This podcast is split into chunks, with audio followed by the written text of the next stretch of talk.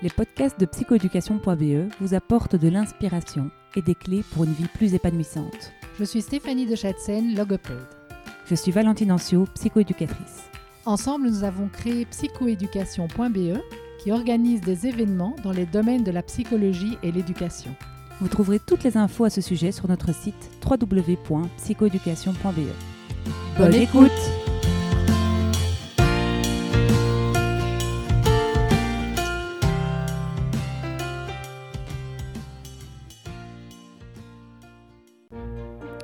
Ce podcast vous est offert par Be Education, un réseau d'acteurs de l'éducation. Ils sont actifs dans quatre domaines d'impact la lutte contre les inégalités, le renforcement des apprentissages des compétences du 21e siècle, la lutte contre le harcèlement et l'incitation à agir en tant que citoyen responsable. Le 17 novembre aura lieu leur Speed Networking annuel. Il s'agit d'une rencontre interactive et dynamique pour découvrir trois parmi 11 initiatives présentes à travers le Speed Networking sur Zoom le jeudi 17 novembre 2022 de midi quart à 13h30. Rendez-vous sur leur site www.beeducation.be. Aujourd'hui, dans le podcast de psychoéducation.be, nous recevons Marina Blanchard. Bonjour Marina. Bonjour Valentine. voilà, merci d'avoir accepté euh, de parler euh, de tes activités sur, euh, sur ce podcast. Alors Marina, moi j'entends parler de toi depuis des années, donc je suis vraiment trop contente de faire enfin ta connaissance. donc aujourd'hui, tu es à la tête de Virage, tu vas nous, nous raconter ce que c'est. Mais donc au départ, donc, tu as fait Sciences Éco comme étude, et puis voilà, tu t'es permis une petite euh, voilà, un petit détour par la psychologie. Donc, tu es psychologue clinicienne et aujourd'hui, euh, eh bien, tu fais de la thérapie brève. Et chez psychoéducation.be, on est vraiment fan de, de, ça, vraiment. Moi, pour avoir étudié la psycho, j'en ai très peu entendu parler. Et donc, euh, et donc, je trouve ça vraiment génial que Virage existe en Belgique.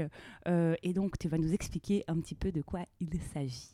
Voilà. Alors la thérapie brève, bah, c'est euh, une approche effectivement dont on parle assez peu dans les cursus universitaires. Enfin moi à l'époque où j'ai fait, c'était beaucoup la psychanalyse et donc euh, on est un peu à l'inverse avec la thérapie brève. Déjà le nom le dit déjà. Et euh, l'idée de l'approche, bah, effectivement, c'est c'est qu'elle soit brève, en fait brève dans le sens euh, at the point, enfin vraiment aller euh, voir où est la souffrance de la personne et comment on peut le plus vite possible, effectivement, faire sortir la personne de cette souffrance, ce qui semble un peu logique a priori euh, quand on veut aider quelqu'un. Mais donc, c'est vrai que plutôt que d'essayer de comprendre les causes, aller chercher dans le passé, nous, on va essayer de comprendre plutôt comment aujourd'hui le problème se maintient. Donc, c'est une approche systémique. Donc, on va regarder les interactions autour du problème, donc soit de la personne avec les autres, soit de la personne avec elle-même, comment elle gère sa peur, comment elle gère voilà, une, autre émotion, comment elle gère certaines pensées qui lui viennent, et comment ça marche pas, puisqu'en général, si elle vient nous voir, c'est qu'elle euh, bah, n'a pas trouvé de solution toute seule, qu'elle ne s'en sort pas avec cette problématique, et donc on va essayer de lui donner des pistes concrètes pour avancer, pour changer.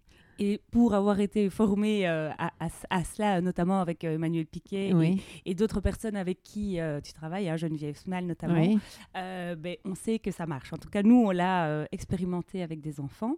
Alors, je sais que chez Virage, vous allez plus loin finalement que la question du harcèlement scolaire. Hein. oui, c'est plus large. Vous traitez beaucoup plus de, de problématiques que celle-là. on peut venir pour n'importe quel problème? Alors, on peut venir pour n'importe quel problème. Je ne vais pas dire qu'on va tout résoudre de manière magique non plus, mm. mais euh, on peut venir, oui. Oui, c'est-à-dire que oui, moi, je travaille autant avec euh, du harcèlement scolaire que des burn-out, des troubles anxieux, euh, beaucoup de problématiques de parents en difficulté dans d'autres problèmes, enfin, dans d'autres choses que du harcèlement scolaire, mais avec leurs enfants. Euh, avec des ados sommeil, aussi. par exemple, oui, la gestion du sommeil aussi. Oui, la gestion du sommeil des enfants, tout à fait, une belle problématique. Oui, oui, tout à oui, fait. Oui, oui. Euh, oui, tout à fait. La gestion des écrans aussi. Enfin voilà, si ah on est euh, sur les problématiques enfantines. et puis alors avec les ados aussi, hein, les, les, limites, les règles, l'autorité, les enfin, l'axe autorité responsabilisation, etc. Et comment voilà. Et donc effectivement, on se retrouve face, euh, bah, si je prends les parents, à des parents qui ont essayé des choses et on va voir ce qu'ils ont essayé pour pouvoir leur proposer autre chose de très différent, puisque on pense que euh, avec notre vision systémique, on pense que ce qu'on essaye, ce qu'on met en place, quand ça ne marche pas, malheureusement, ça maintient le problème sans le vouloir, bien évidemment. Et donc euh, voilà, Est-ce qu'on pourrait partir sur un exemple pour que nos auditeurs comprennent bien? Oui. Euh, est-ce qu'il y a une situation qui te vient en tête, que tu as envie de partager, ou est-ce qu'on travaille sur autre chose? Qu'est-ce qui, bah, Les problématiques de sommeil, on peut partir là-dessus. Le sommeil chez l'enfant, je me dis, c'est quand même quelque chose. Oui, en tout cas, moi, j'ai beaucoup de demandes et je me rends compte qu'en tout cas, c'est un vrai fléau parce que c'est la base. Hein, oui, tout à fait. oui, oui, oui c'est ça. Oui, parce qu'en plus, c'est ça, ça fait, ça fait une escalade parce qu'effectivement, l'enfant qui dort pas, ça fait le parent qui dort pas, et donc c'est un peu une torture. Mais donc voilà, on va voir avec les parents ce qu'ils qui mettent en place. Donc bon, imaginons, enfin, je vais prendre un, cas que j'ai eu il y a pas très longtemps, mm. une maman qui a son petit garçon de 4 ans qui, euh, au moment d'aller dormir, commence à demander d'abord le verre d'eau, l'histoire, l'histoire, le verre d'eau, l'histoire, l'histoire, le verre d'eau. Enfin voilà, et ça n'en finit pas jusqu'au moment où quand elle vient consulter, euh, elle reste près de lui jusqu'au moment où il est endormi en fait finalement. Hein. donc pas mal de parents se couchent dans le lit de leur enfant et restent, attendent qu'il s'endorme, etc. Alors bien évidemment, euh, nous, une des premières questions qu'on pose aux parents, c'est quel, serait l'intérêt de votre enfant à arrêter tout ce... Alors, entre guillemets cinéma? Alors c'est pas que du cinéma, on sait bien que l'enfant s'il le fait, c'est qu'effectivement il aime pas d'être tout seul, peut-être il a un peu peur, euh, peut-être voilà il y a, a d'autres choses, euh, simplement il a envie que sa maman s'occupe de lui parce qu'il y a un autre bébé, enfin voilà il y a x ou x raisons, mais n'empêche que tant que les parents, et c'est là qu'on montre la boucle interactionnelle quelque part, c'est que plus les parents, et tant que les parents répondent à chacune des demandes, bah, l'enfant, il a tout intérêt à continuer à en faire, puisque bah, lui, il a, trois histoires au lieu d'une, euh, il a des câlins à n'en plus finir, il a, les verres d'eau, il a maman qui s'occupe de lui et que de lui pendant euh, tout ce moment-là. Et donc, effectivement, donc on va travailler avec les parents sur comment ils vont pouvoir re-responsabiliser l'enfant et remettre de l'inconfort quelque part à l'enfant à, appeler comme ça. Et donc, bon, après, d'une personne à l'autre, alors on va travailler de manière différente, mais c'est vrai que euh, ça va passer par les parents qui vont devoir accepter que l'enfant n'apprécie pas le fait qu'il mette un stop à un moment donné. Mhm. Et c'est là que c'est difficile, c'est que euh, pour les parents, souvent, c'est un peu se dire bah, quelle est la distinction entre être un bon parent et, laisser mon enfant euh, le soir tout seul dans son lit? Est-ce que je suis une bonne mère si je fais ça? Je pense qu'en plus aujourd'hui, il y a beaucoup plus de pression que quand moi j'étais maman, il y, a, il, y a mhm. quelques, il y a quand même pas mal d'années, euh, puisque je suis grand-mère, donc je suis, je, suis, passée un peu à la génération suivante. Mais donc, c'est vrai qu'aujourd'hui, il y a euh, 10 000 trucs sur les réseaux sociaux, il y a 10 000... Et tout ça, ça, donne l'impression qu'on devrait avoir les, trucs et astuces pour bien faire ça. Et que bien faire ça, c'est pas laisser son enfant parfois pleurer seul dans sa chambre, alors qu'en fait, l'enfant, il apprend en mmh. étant seul dans sa chambre. Et donc, c'est ça qu'on va aussi travailler avec les parents, c'est le fait qu'ils vont rendre leur enfant beaucoup plus fort en ne répondant pas à toutes ces demandes-là qu'en en, en, y accédant et voilà et en, maintenant l'enfant dans une dépendance évidemment et finalement et dans le fait que oui c'est ça cet enfant ne saura pas s'endormir sans la présence de la maman du papa et puis ça va poser problème. Alors parfois, il y en a qui viennent beaucoup plus tard parce qu'il y a des classes vertes qui se profilent, des choses comme ça. Et donc là, c'est installé depuis des années. Euh, l'enfant ne sait pas s'endormir seul. Enfin voilà. Et du coup, le parent vient avec son enfant ou le parent vient seul? Alors, nous, on essaie d'avoir le parent seul. Alors, les parents essayent d'emmener l'enfant parce qu'eux se disent, bah, c'est un problème de mon enfant. Et je comprends qu'ils voient ça comme ça, puisqu'ils se disent, bah, c'est pas normal, un enfant qui s'endort pas tout seul et qui, a, qui demande tout ça. Mais nous, on se rend compte que finalement, c'est souvent le parent qui a plus envie que ça change.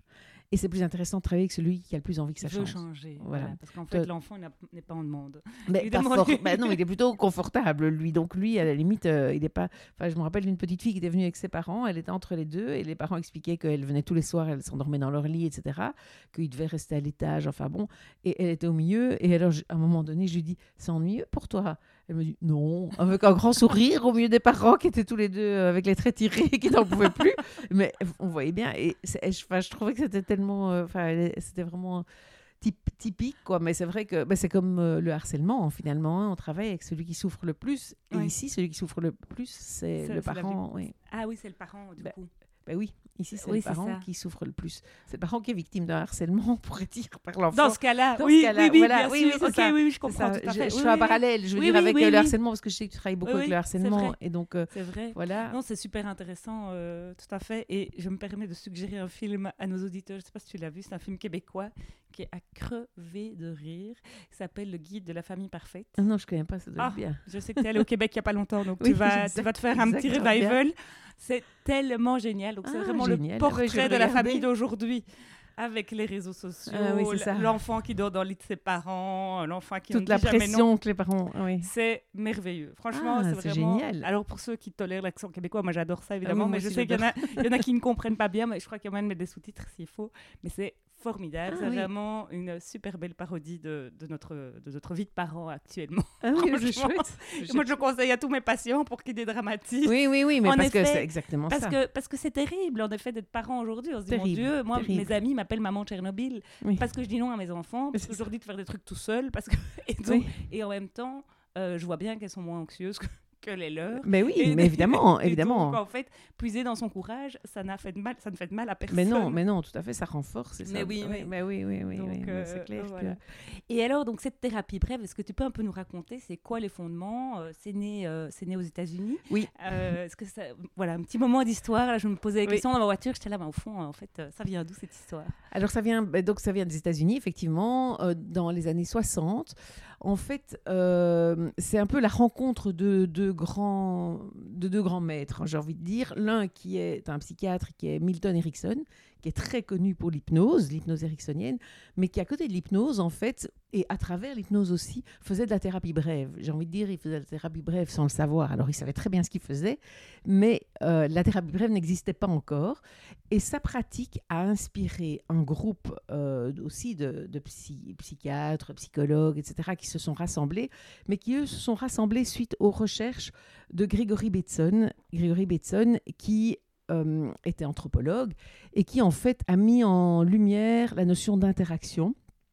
Et donc, cette notion d'interaction qui, pour lui, expliquait tous nos comportements. En fait, pour lui, chaque comportement qu'on a est une adaptation au contexte. Un contexte qui peut être un contexte extérieur, mais aussi un contexte interne en fonction de notre vision du monde, de nos, nos émotions, nos valeurs, etc.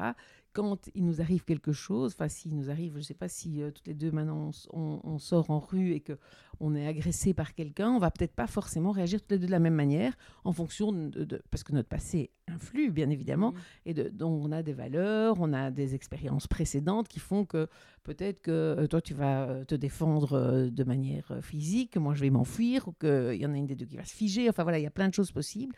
Et donc, en fait, pour Bateson, toutes nos réactions, tous nos comportements sont vraiment l'adaptation à ce qui nous arrive. Et donc, bon, en fait, Erickson, il, il, avait- enfin, je pense que c'était inné chez lui. Il l'avait pas aussi, aussi bien développé théoriquement que ce que Gregory Bateson a fait. Mais euh, quelque part, les chercheurs qui se sont rassemblés autour de Gregory Bateson, après, se sont inspirés de la pratique de Milton Erickson pour vraiment créer cette approche de la thérapie brève euh, systémique. Et donc, euh, que voilà, on, en- on enseigne et on applique chez Virage. Oui, et eux, on en a entendu parler pendant nos études de psycho, Oui. quand même. Oui, Paul Vaslavic, voilà, c'est qui, qui fait partie de Mais, cette mais c'est vrai que c'est génial et nous on adore Danny Beaulieu, je t'en avais parlé quand on s'est Oui. rencontrés. Danny Beaulieu est aussi totalement inspiré par ces deux, euh, ces- deux psychologues Ah oui, voilà. Qui expliquent par exemple que Milton Erickson faisait escalader une montagne Oui, oui, tout à fait. avant de venir en consultation chez ça. lui pour que finalement il soit dans une, euh, une dynamique de Oui. proactivité. Euh, je trouve que c'est des anecdotes super intéressantes. Oui, oui, oui. Ah, il y en a beaucoup dire, dans l'expérience d'Erickson. Ouais, ouais, ouais, je trouve que c'est vraiment génial parce que, voilà, alors l'idée n'est pas de, de comparer, mais c'est vrai qu'en psychanalyse, on est dans, quelque, dans une autre dynamique. Tout à fait. clairement. On est, bah, on est plus dans le mental, dans la. Je trouve ça même intéressant euh, au, niveau philosophique, mais c'est vrai Tout que à fait. quand tout on à fait fait. des, des crises d'angoisse ou quand on a vraiment un problème qui est envahissant, ben, euh, voilà, aller creuser dans le passé, ça, ça semble en tout cas euh, pour moi man- manquer d'efficacité ou en tout cas. euh, voilà, en tout cas, c'est pas plus long. C'est certainement ouais. plus long de comprendre d'où me vient ma crise d'angoisse par rapport à ma relation avec ma mère et qui probablement a, a eu effectivement Mm. un, un lien. Comme tu disais, bah, mes enfants, j'ai l'impression qu'ils sont moins anxieux que d'autres enfants. Que je- Mm. Parce qu'effectivement, nos relations avec nos enfants impactent ce qu'ils Mm. sont, mais euh, ça prend tellement plus de temps pour sortir de la souffrance. Et en fait, c'est vraiment cette logique-là en thérapie brève, c'est se dire comment on peut aider la personne le plus vite possible. Quoi. Ouais, c'est vraiment, en tout cas, moi je trouve euh, une, enfin voilà, quelque chose qui, qui mérite à être connu. Et donc aujourd'hui, donc tu diffuses cette approche euh, que toi tu as, été euh, formé. Oui, j'étais formée, oui. euh, du coup en Belgique, en France. En, Belgique, en, En Belgique, enfin et avec Giorgio Nardone aussi en Italie euh, et en Belgique à Liège. Ok, Euh, J'étais formée à l'institut Grégory Bateson justement. Ah ouais, voilà. Et du coup, aujourd'hui, donc tu as créé Virage. Oui. Donc Virage, il y a une antenne à Louvain-la-Neuve et une à Paris. Oui, exact, exact. Ok. Et un centre de consultation à Bruxelles, mais pas de formation à Bruxelles. Ah voilà, ok. Et donc, vous offrez un parcours de formation pour, euh, pour les thérapeutes euh, tout venant? Oui. Donc oui, oui, tout à fait. Donc on offre un parcours de formation pour lesquels bah, il y a des psychologues, il y a pas mal de psychologues, a des psychiatres même qui se forment chez nous, des médecins. Mais il y a aussi des personnes qui font une reconversion professionnelle, mais plus alors dans l'optique de devenir coach de vie ou coach pour ados ou coach parental, enfin voilà, puisque bon, ils, ne peuvent pas pratiquer la psychothérapie en tant que telle, mais euh, c'est vrai que c'est un outil qui est tellement pragmatique que euh, ça permet vraiment d'accompagner. Et alors aussi, on a tout un parcours vers le coaching d'entreprise, puisque aussi en entreprise, puisqu'on est dans un outil vraiment de déblocage de situations euh, humaines, voilà, difficiles, problématiques. et il y, en a euh, potentiellement ah, partout. Oui. et oui, Et dans les écoles aussi? Et dans les écoles aussi. Oui, on intervient beaucoup dans les écoles. Euh, dans des, via des formations aux éducateurs et aux professeurs. Oui, quand même, on intervient euh, pas mal en Belgique et maintenant on, commence en France. Ok, et alors je vois qu'il y a une petite caméra derrière toi. Est-ce que tu peux un peu nous expliquer comment est-ce que vous travaillez? Alors, en fait, on, bah, donc le, parcours, le parcours de formation, tu veux dire? Parce qu'en fait, la, consultation ou le parcours de formation? Ah, on, peut, on peut parler des deux, mais la je, caméra, je sais que la caméra intervient dans les deux. les, elle dans les deux. Ah, bah, voilà. donc, on a des consultations qu'on filme. Alors, on a des consultations qu'on filme pour les formations, donc évidemment avec l'accord euh, signé des, des patients. Euh, et on a des consultations euh, qu'on... Et on a des, des des consultations qui sont filmées parce qu'en fait, il y a un groupe de, de thérapeutes qui travaillent ensemble et donc les patients ont l'occasion d'avoir cinq cerveaux euh, à leur service, si on peut dire, pour euh, travailler. Et ça permet qu'entre les thérapeutes aussi, il y ait des échanges et qu'on affine, qu'on améliore toujours la pratique, le modèle, etc. Donc ça, c'est euh, plus dans le cadre de la, consultation, la recherche. Donc quand un patient vient ici, oui. Donc, quand il a une consultation, donc il fait des crises d'angoisse, son enfant ne dort pas, euh, euh, il est en burn-out, voilà. Euh, il a Automatiquement Non, pas systématiquement. Ah, pas du tout systématiquement. Non, si le patient n'est pas d'accord, il n'a pas, il a pas. Il oui, ok. Mais s'il est d'accord. S'il est d'accord, voilà. On, ça, ça, nous permet, c'est ce qu'on leur explique, hein, d'améliorer de, l'approche, puisque ça nous permet de retravailler aussi les séances.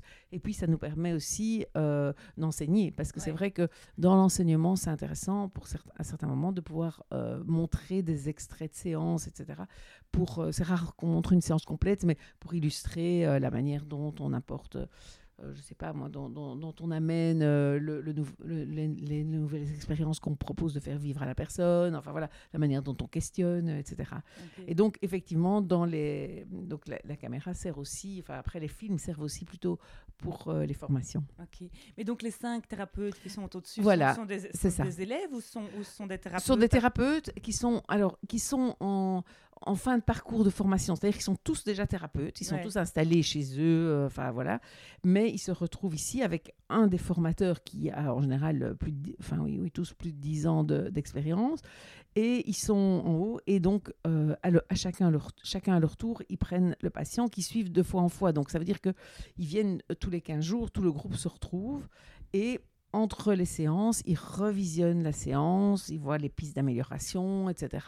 Pour eux, mais aussi pour améliorer évidemment ce qu'on peut proposer euh, aux patients. C'est du luxe, euh, c'est une tonne de la consultation. Oui, c'est ah, assez. Oui, oui. Maintenant, il y a des gens qui, qui détestent, hein, parce qu'il faut accepter d'être filmé quand on explique son problème. Donc, c'est pas tout le monde qui, qui accepte ça, mais c'est clair que pour moi, je dis souvent, c'est beaucoup mieux. C'est beau, parce que beaucoup de gens disent oui, c'est bien. Enfin, ils, demandent d'avoir Marina Blanchard parce qu'ils croient que c'est mieux.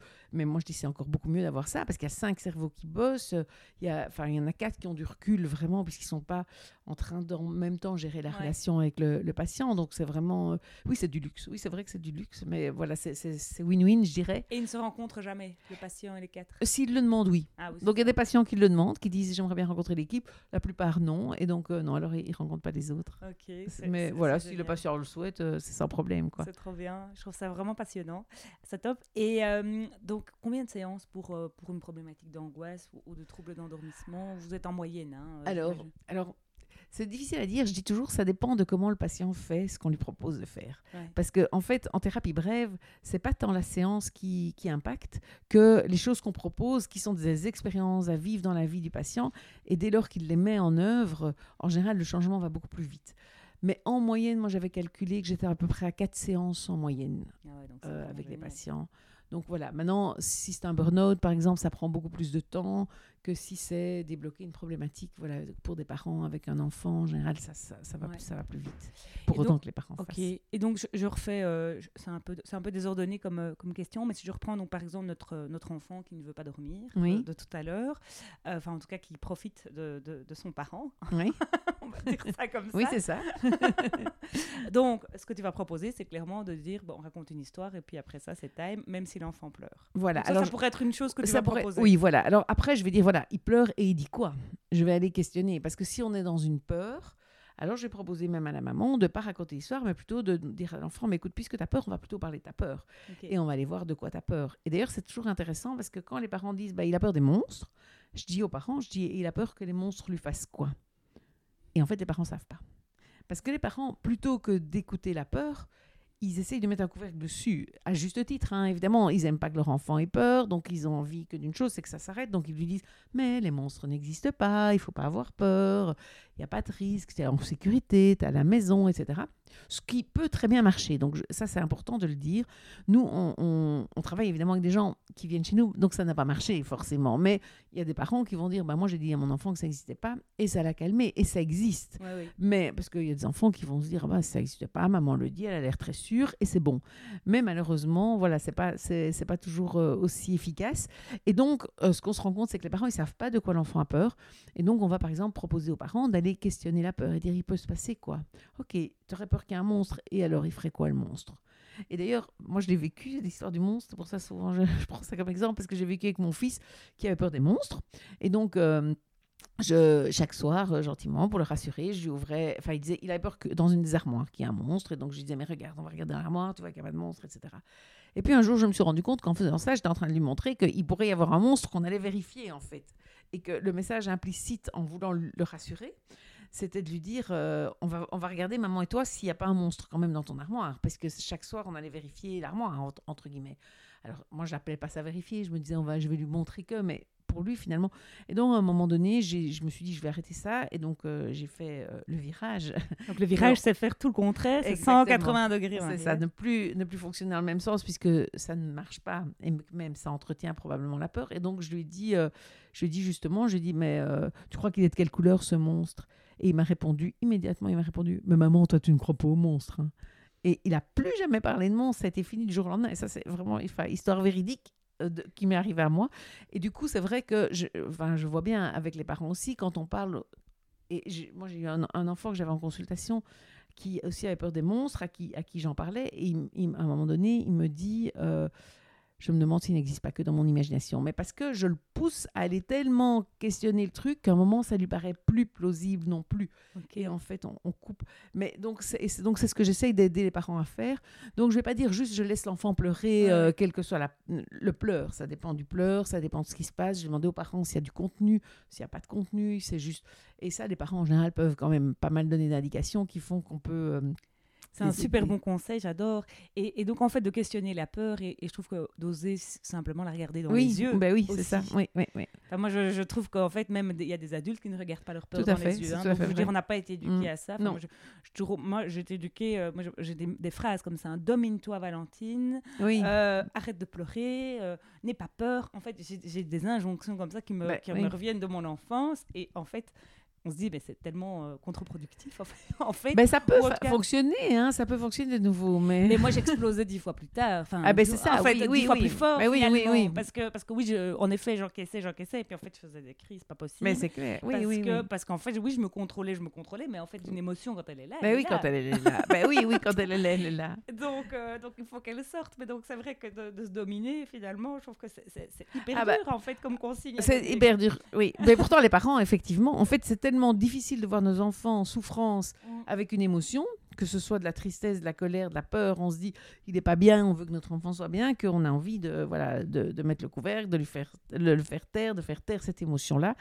Et effectivement, du coup, la directive, le plus souvent, c'est calme-toi quand on est énervé, c'est euh, arrête de pleurer quand on est triste, euh, et essayer de consoler à tout prix, et puis rassurer quand les enfants ont peur, quoi. Vrai. Et la peur, bah, bon, moi, je- là maintenant, j'étudie ça quand même depuis quelques années et euh, ça, ça me passionne. Et je trouve que la peur, quand on la regarde dans les yeux, vraiment, Ah bah qu'on oui. est vraiment Mm. euh, d'accord de regarder ben, qu'elles soient, euh, voilà, euh, Oui, oui. que ce soit nos pensées ou que ce soit finalement ces sensations physiques horribles, Oui, désagréables. J'ai même un patient qui m'a dit c'est dégueulasse. Je dis bah oui c'est dégueulasse, oui, oui, oui, c'est pas grave. Euh, mais de, de regarder ça finalement dans les yeux permet en fait lui permet tout simplement Tout de s'en aller. Et donc ça je me dis c'est quand même un gain de temps et d'énergie. Eh oui, oui, oui, mais ça c'est vrai. Oui, oui, tout à fait. C'est vrai que c'est. Et, et donc de questionner ces monstres, en fait, je trouve que c'est vraiment un super bon conseil parce que en fait l'enfant va, va se sentir super, euh, Ben, super- oui. va, va reprendre le contrôle en fait C'est ça. euh, sur Parce ça. que parfois, il y a des enfants qui disent, ils, ils ont toujours peur, mais ils vont dire, euh, si j'ai mon stick de hockey en dessous de mon lit, ça va aller mieux. Et bon, bah voilà, prends ton stick de hockey en dessous de on ton lit. trouve une stratégie. Très bien, voilà, c'est ça, c'est ça. Et donc, l'idée, c'est de les rendre autonomes de toute manière. C'est un peu notre travail comme parents. C'est magnifique. Mais en tout cas, merci euh, Marina. Ben, avec Donc j'espère que voilà de nouvelles collaborations en tout cas euh, vont, vont naître entre nous. Je, je n'en doute pas. Oui, c'est Euh, non, c'est vrai, c'est vrai. Vraiment. Et donc, euh, bah, bravo pour ce travail magnifique. On est super content de pouvoir diffuser en tout cas, ce merci, vous merci faites. de, de l'accueil. Vraiment. Et donc, on peut retrouver Virage à Louvain-la-Neuve, à Bruxelles en consultation, à Paris en formation et en consultation. Il y a un site internet Il y a un site internet. et- www.virage.com. euh, ou formation selon ce qu'on veut com. Voilà, il y a deux sites hein, en fait internet. Il y a Ok. même- bah, il y a pas Et on peut vous retrouver sur Instagram. Et alors Instagram Et euh, et, Facebook. Facebook. voilà. Voilà, vous avez également un podcast. Et on a un podcast, c'est vrai. Oui, Voilà, aussi, où tu vas venir. hein. Oui, oui, avec grand Voilà, ce sera plaisir. chouette, oui, oui, avec oui. grand plaisir. Donc voilà, je vous souhaite en tout cas à tous une bonne journée. Très belle journée. et- Merci. Et à bientôt. Au revoir.